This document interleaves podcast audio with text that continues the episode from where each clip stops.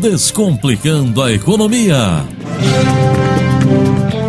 Hoje, segunda-feira, segunda-feira você já sabe, dia que a gente bate papo, conversa com o professor Eli Borochovicius da PUC Campinas. Professor, muito bom dia. Olá, Tiago, bom dia. Bom, professor, na última sexta-feira saíram números nada animadores em relação ao emprego, né? O desemprego subiu agora para 13,2%, isso no trimestre de dezembro até fevereiro, segundo dados do IBGE, por meio da pesquisa PNAD contínua. A alta em relação ao trimestre anterior foi de 1,3%. Foi de 1,3 ponto percentual e de 3 pontos percentuais em relação ao mesmo trimestre de 2016, maior taxa de desocupação da série histórica iniciada em 2012. A gente vê, falando com os empresários, a gente vai lá no Ciesp Campinas, a gente percebe é, que, que existe uma certa, um certo otimismo hoje em dia da classe empresarial brasileira. Mas infelizmente esses números mostram que ainda precisa ter cautela, né? É preciso ter muito cuidado e, e vamos entender um pouco desses números, vamos ver o que significa, né? Porque o nosso ouvinte uh, está ouvindo aí os percentuais uh, e de repente não consegue entender qual é a grandeza disso, né? Então, taxa de desocupação ou essa taxa de desemprego é o percentual de pessoas desocupadas em relação àquelas que são economicamente ativas, portanto, pessoas entre 10 e 65 anos de idade, tá? Essa desocupação de 13,2% que foi comentada refere-se ao trimestre de dezembro, janeiro e fevereiro. Dezembro de 2016, janeiro e fevereiro de 2017, tá? Esses 13,2%, eles equivalem a aproximadamente 13 milhões e meio de pessoas desocupadas no Brasil. Olha só. Esse aumento que nós tivemos foi em relação ao último trimestre, mas eu gostaria de chamar a atenção aqui em relação ao trimestre anterior no mesmo período, portanto, dezembro de 2015 janeiro e fevereiro de 2006. A taxa de desocupação era de 10,2%, que já era muito alta, tá? Portanto, de 10,2 para 13,2 são esses três pontos percentuais. Isso equivale a quase 3 milhões de pessoas desocupadas. Só para ter uma ideia, tá? Isso vai dar mais ou menos toda a população da região metropolitana de Campinas. Uau! É muita gente. Campinas tem hoje em média aí uns 70 mil desempregados e a gente considera uma população economicamente ativa próxima de 670 mil. Então a gente tem, obviamente, quase 1 milhão e 200 aí, uh, 1 milhão e 200 mil pessoas morando na região, mas as economicamente ativas, a gente calcula aí por volta de 670 mil. Fazendo uma análise uh, dos desempregos de 2014 para 2016, a gente ter no primeiro semestre de 2014 algo próximo de 4,5%, 2015 algo próximo de 7,5% e em 2016 foi quando a gente atingiu os dois dígitos. Então a gente está trabalhando com quase 10,5% aí de desempregados na nossa região. É um problema, é, é bem complicado e como a gente tem tido uma tendência de alta, pelo menos pelos números, as pessoas eh, devem ficar preocupadas. Mas outros números também indicam que é possível que a gente já tenha chegado no fundo do poço em relação a esses números absurdos e as coisas comecem a melhorar. A perspectiva agora é de melhor. As pessoas estão confiantes, os empresários estão demonstrando agora um pouco mais de tranquilidade e devem começar nesse momento a reinvestir. E esse processo ele é moroso, é um processo demorado. Possivelmente a gente começa a sentir o reflexo nesse semestre agora, segundo semestre de 2017, início de 2018. É, é o, o, que os especialistas todos dizem é que agora a tendência é uma estabilização e para o último trimestre do ano esses índices de desemprego começarem a cair. Agora, é, é um pouco óbvio o que eu vou te perguntar, mas por mais que o empresariado esteja confiante, isso é bom. É, tudo aquilo que a gente fala para a população em relação ao dinheiro dela, é, inclusive aquela pessoa que está empregada, que está bem empregada, é, que não, não, não, não tem tanto medo assim de perder o emprego, não tem tanto receio, mesmo assim é, ainda é bom é, é todas aquelas recomendações que a gente dá a população tomar, né? Sem dúvida, tem que tomar cuidado. Uh, o que eu acho importante, quando a gente fala aqui em, em aumento do desemprego, É, tudo bem, existe obviamente a questão uh, financeira, a questão econômica, né? Se as pessoas não consomem, a economia vai girar mais lentamente. A gente sabe que o consumo ele é importante, embora ele tenha que acontecer de forma equilibrada, mas quando a gente tem consumo desenfreado, principalmente quando ele é irresponsável, a situação piora, porque as pessoas acabam se endividando e acabam se tornando inadimplentes. Então, assim, perder o emprego nunca é bom. Agora, eu costumo brincar com as pessoas, né? Se você é uma pessoa que está, uh, ah, enfim, que você faz direito o teu serviço, faz bem o teu serviço, uh, tirando, obviamente, as condições externas, uh, diminui o teu risco de você ser mandado embora. Considerando isso, eu acho importante, Tiago, a gente falar para a população que essa é uma, uma oportunidade que a gente tem de começar a repensar as nossas próprias competências buscar curso de especialização, uh, enfim, como as empresas hoje, ela tem uh, possibilidade de escolher quem ela quer, porque tem muita gente desempregada, muita gente querendo emprego e não tem tanto emprego assim, quem se destacar é quem vai ficar com a vaga. É verdade. Então é importante a gente observar que talvez seja uma oportunidade para aquelas pessoas uh, que estavam acomodadas e achando que, enfim, está uh, tudo em ordem, começar a repensar isso e se especializar, porque a gente precisa de gente competente e produtiva no mercado. E para essas pessoas que de fato são boas, uh, elas são disputadas e não devem temer tanto assim. Tá certo. Conversei mais uma vez com o professor Eli Borochovicius da PUC Campinas, que bate um papo com a gente todas as segundas-feiras. Professor, obrigado, viu? Um forte abraço. Eu que agradeço, um abraço. Descomplicando a Economia. Olá, Guilherme, muito bom dia para você. Bom dia também para o ouvinte da Rádio Brasil. Na segunda-feira passada, exatamente uma semana né, atrás, começaram a valer as novas regras para o uso do rotativo do cartão de crédito. Quem vai falar um pouco mais sobre elas agora é o professor Eli Borochovicius da PUC Campinas, ele que bate um papo conosco todas as segundas-feiras. Professor, muito bom dia. Olá, bom dia. Professor, o que, que mudou né, na, na, nas regras do rotativo do cartão? Olha, uh, sempre que o consumidor ele entrar no crédito rotativo, 30 dias depois o banco vai ter que oferecer para o cliente ou um parcelamento dessa dívida, ou então ele vai ter que oferecer a possibilidade do cliente pagar à vista. Uh, é mais ou menos como se o cliente tivesse que buscar, por exemplo, um empréstimo para poder pagar essa dívida do cartão, tá? Uh, por que isso, né? Porque, primeiro motivo, a gente precisa diminuir um pouco o endividamento da população, né? Uh, por consequência, a gente tende a diminuir a inadimplência.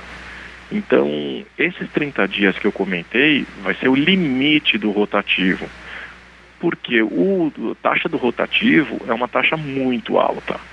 Então, a expectativa do governo é que com taxas mais baixas, portanto, limitando esse rotativo a 30 dias, uh, o cliente acaba ficando menos tempo no rotativo, ele começa a perceber a importância que tem dele identificar as taxas de juros e aí então começar a pagar um pouco mais baixo.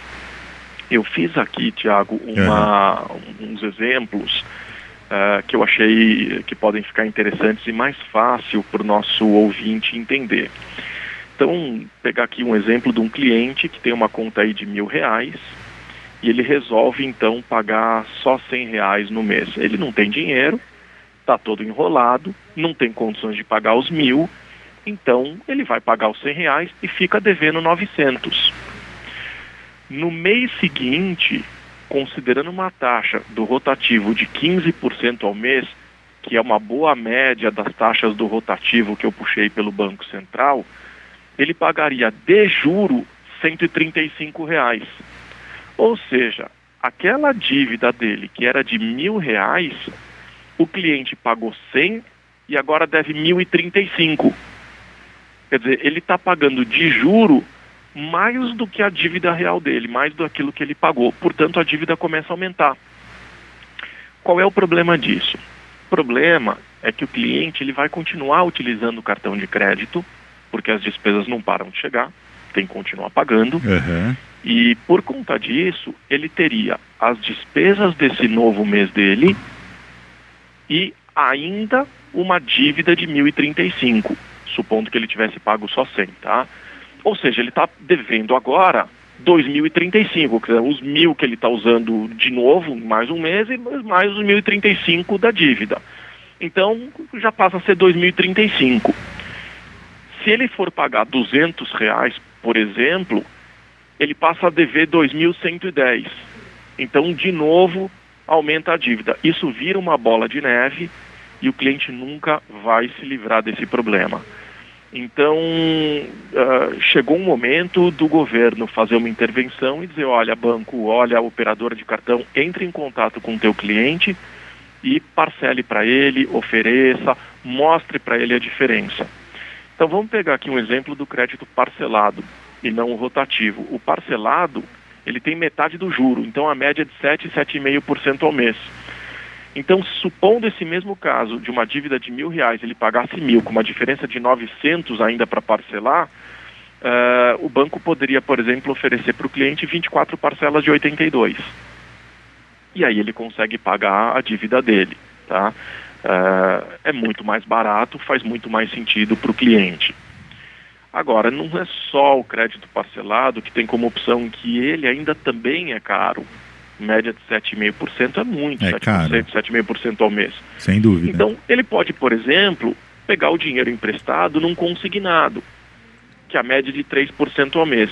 Então, só para ter uma ideia, fiz aqui uma conta boba, mas se ele pega mil reais e ele quer pagar parcelas de 200, no rotativo ele levaria 10 meses para pagar. No parcelado, ele levaria, em média, 7 meses para pagar. No consignado, em 5 meses. Portanto, metade do tempo. Não faz sentido, portanto, as pessoas pagarem o mínimo e continuar sempre nesse crédito rotativo a ponto de tornar essas pessoas inadimplentes, com nome sujo, começa a ter um monte de problema, esses problemas financeiros acabam causando estresse, a pessoa se desespera, começa a ter problema no trabalho, faz o trabalho errado, é mandado embora, fica nervoso, chega em casa, briga, enfim, a vida da pessoa acaba virando do avesso em função de um descontrole financeiro. Então, talvez realmente com essas novas medidas, as pessoas sejam obrigados a entrar no eixo e vão acabar gastando menos, que é eu particularmente considero super positivo. Tá certo então, tá aí bem explicada as mudanças na, no uso do rotativo do cartão de crédito, também a opinião do professor Eli Borochovicius, ele que conversa com a gente todas as segundas-feiras. Professor, obrigado, obrigado pela, pela conversa de hoje. Uma excelente semana e até semana que vem. Eu que agradeço e vamos torcer para que os nossos ouvintes consigam pagar suas contas, estejam com as economias em ordem e, de verdade, uh, pagando menos juros. É, é, melhor a gente ganhar juros, fazer investimento ao invés de pagar. É verdade. Mais uma vez, forte abraço. Um grande abraço. Descomplicando a economia. Hoje, segunda-feira, segunda-feira é dia de conversar com o professor Eli Borochovicius da PUC Campinas. E ele que bate um papo com a gente todas as segundas-feiras sobre economia, sobre finanças. Professor, muito bom dia. Olá, Tiago, bom dia. Bom, professor, é, hoje muita gente, claro, quer cortar gastos, né? A gente fala aqui o tempo todo sobre educação educação financeira, a sua importância. E fora do ar, a gente conversando, você me relatou que um aluno, durante uma das suas aulas, perguntou se seguro seria gasto. Né, já que a gente aparentemente não usa o seguro do carro ou o seguro da casa, geralmente seguro do carro que a gente faz, né? E aí, professor, seguro é gasto? Na crise, a gente deve cortar o seguro? Olha, Tiago, o mercado financeiro ele é dividido em basicamente aí três vertentes. A primeira delas é o mercado financeiro propriamente dito, que a gente fala aí de investimento e de financiamento.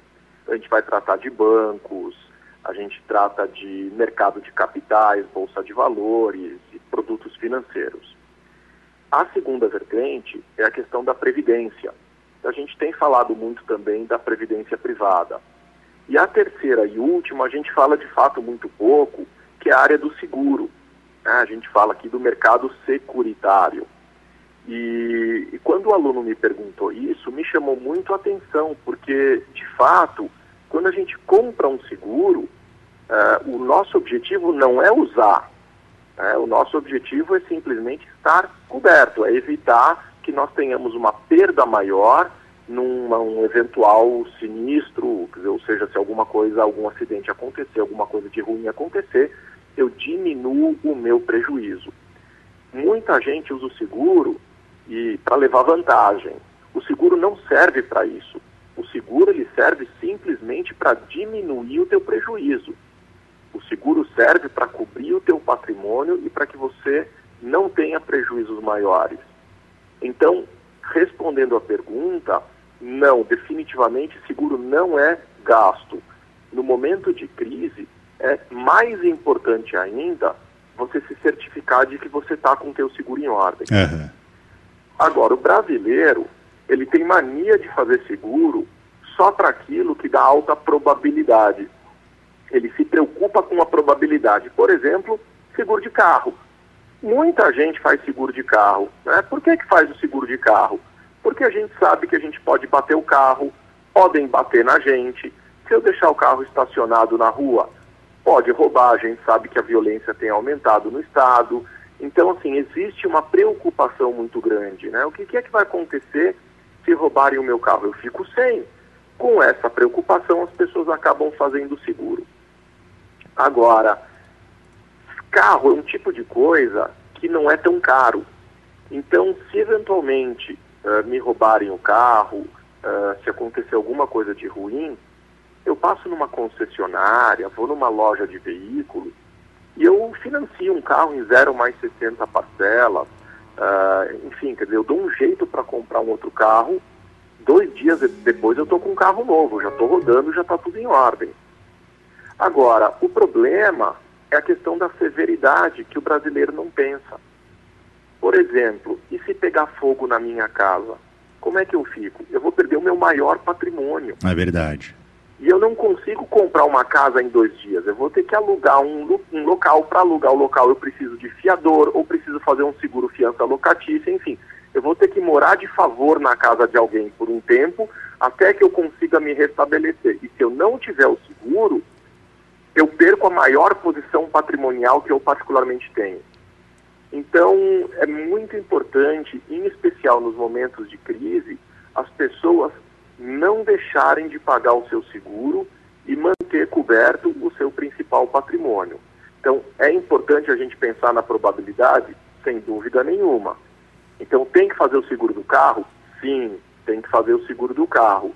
Agora, eu posso deixar de fazer o seguro da minha casa, que é o meu patrimônio maior? Definitivamente não. Então, seguro não é brincadeira. Seguro, apesar de você não usar, você não usa porque é importante que não use. Mas se precisar usar, é importante que você tenha para que você esteja com o seu patrimônio protegido. Então, não deixe de fazer o seu seguro. Tá, então, a dica de hoje do professor Eli Borochovicius, ele que é professor da PUC Campinas, que conversa com a gente toda segunda-feira sobre, sobre finanças, sobre economia, sobre educação financeira. Professor, obrigado pela participação de hoje, uma excelente semana, forte abraço. Obrigado, eu que agradeço, um grande abraço. Descomplicando a economia. No Descomplicando a Economia desta segunda-feira, confesso com o economista e professor Eli Borochovicius. Bom dia, professor. Olá, Guilherme, bom dia. Professor, a inflação medida pelo Índice Nacional de Preços ao Consumidor Amplo, 15, o IPCA 15, registrou alta de 0,21% em abril, depois de subir 0,15% em março, de acordo com os dados do IBGE. Eu queria que o senhor explicasse primeiro para a gente o que esses números representam, professor gente está falando que de março para abril nós tivemos uma pequena alta. Mas uh, quando a gente faz uma comparação com abril do ano passado e abril dos anos anteriores, a gente vê que esse aumento ele foi muito menor. Nós tivemos uh, uma taxa menor do que é agora de abril de 2017 só em 2006. E se a gente for pegar de janeiro a dezembro, minto, de janeiro a abril de 2006, o índice ele é maior do que janeiro a abril de 2017.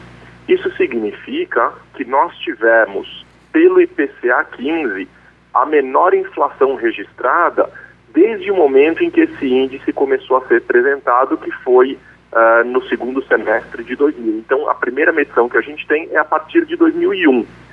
De 2001 para cá, nós estamos agora com o menor índice de inflação. O que, que significa isso? Significa que os preços estão subindo menos. Eles continuam subindo, mas sobem menos.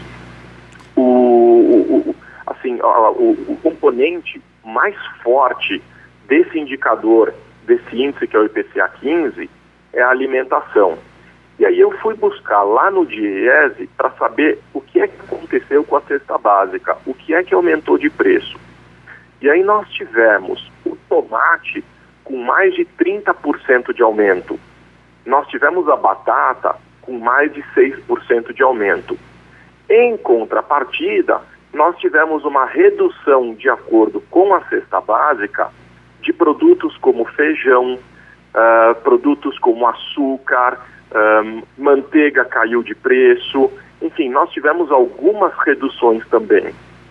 Portanto, de uma forma geral, a gente teve um pequeno aumento, esse aumento foi menor do que a gente tem visto no passado, e por conta disso, a gente entende uma inflação baixa significa que a taxa básica de juros está caindo e o governo pode se sentir mais confortável em baixar ainda mais essa taxa. Se a taxa básica de juros ela for cair, as outras taxas que os bancos oferecem também caem. Portanto, fica mais barato fazer um financiamento. Para aquelas empresas que precisam investir, fica mais barato.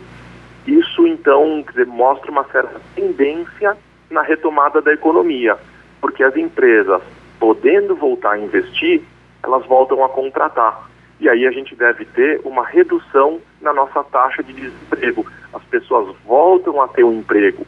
As pessoas com emprego voltam a ter dinheiro e com o dinheiro elas podem comprar. O resultado disso é que baixa inflação pode permitir uma retomada da economia, uma retomada no consumo e aí a gente consegue enxergar aspectos positivos para a nossa economia, pelo menos até o final desse ano de 2017 e que sai em 2018. Legal, professor. E eu queria te perguntar também qual que é a diferença entre desinflação e deflação. Tá, a deflação é quando você tem uma redução generalizada de preços. É quando você tem um preço por um determinado valor e ele reduz, ele cai de forma generalizada, que é diferente da desinflação. A desinflação nada mais é do que a redução da inflação que é o que a gente está vivendo agora. Nós não estamos tendo uma taxa negativa de inflação, que seria a deflação. De uma forma assim mais simples, Guilherme, para o nosso ouvinte poder entender, imagina um produto que custe 10 reais. Uh, no mês que vem, ele vai custar 20 reais. Isso significa que nós, tivermos, nós tivemos uma inflação de 100%, de 10 para 20 reais. Se no mês seguinte ele mudar de 20 para 22, significa que ele aumentou 10%. Então ele aumentou menos do que no mês anterior. Nós tivemos uma desinflação. Ele tem aumentado num percentual menor. O que não significa uma deflação.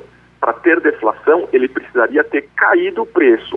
De 10 ele foi para 20, de 20 se ele caísse para 18, nós teríamos uma deflação.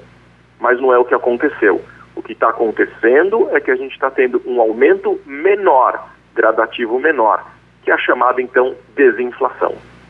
Legal, professor. Muito obrigado pela entrevista. Eu conversei com o economista e professor Eli Borochovicius toda segunda-feira aqui no Brasil Agora. Obrigado por mais uma segunda-feira e até semana que vem, professor. Obrigado, até semana que vem. Um grande abraço.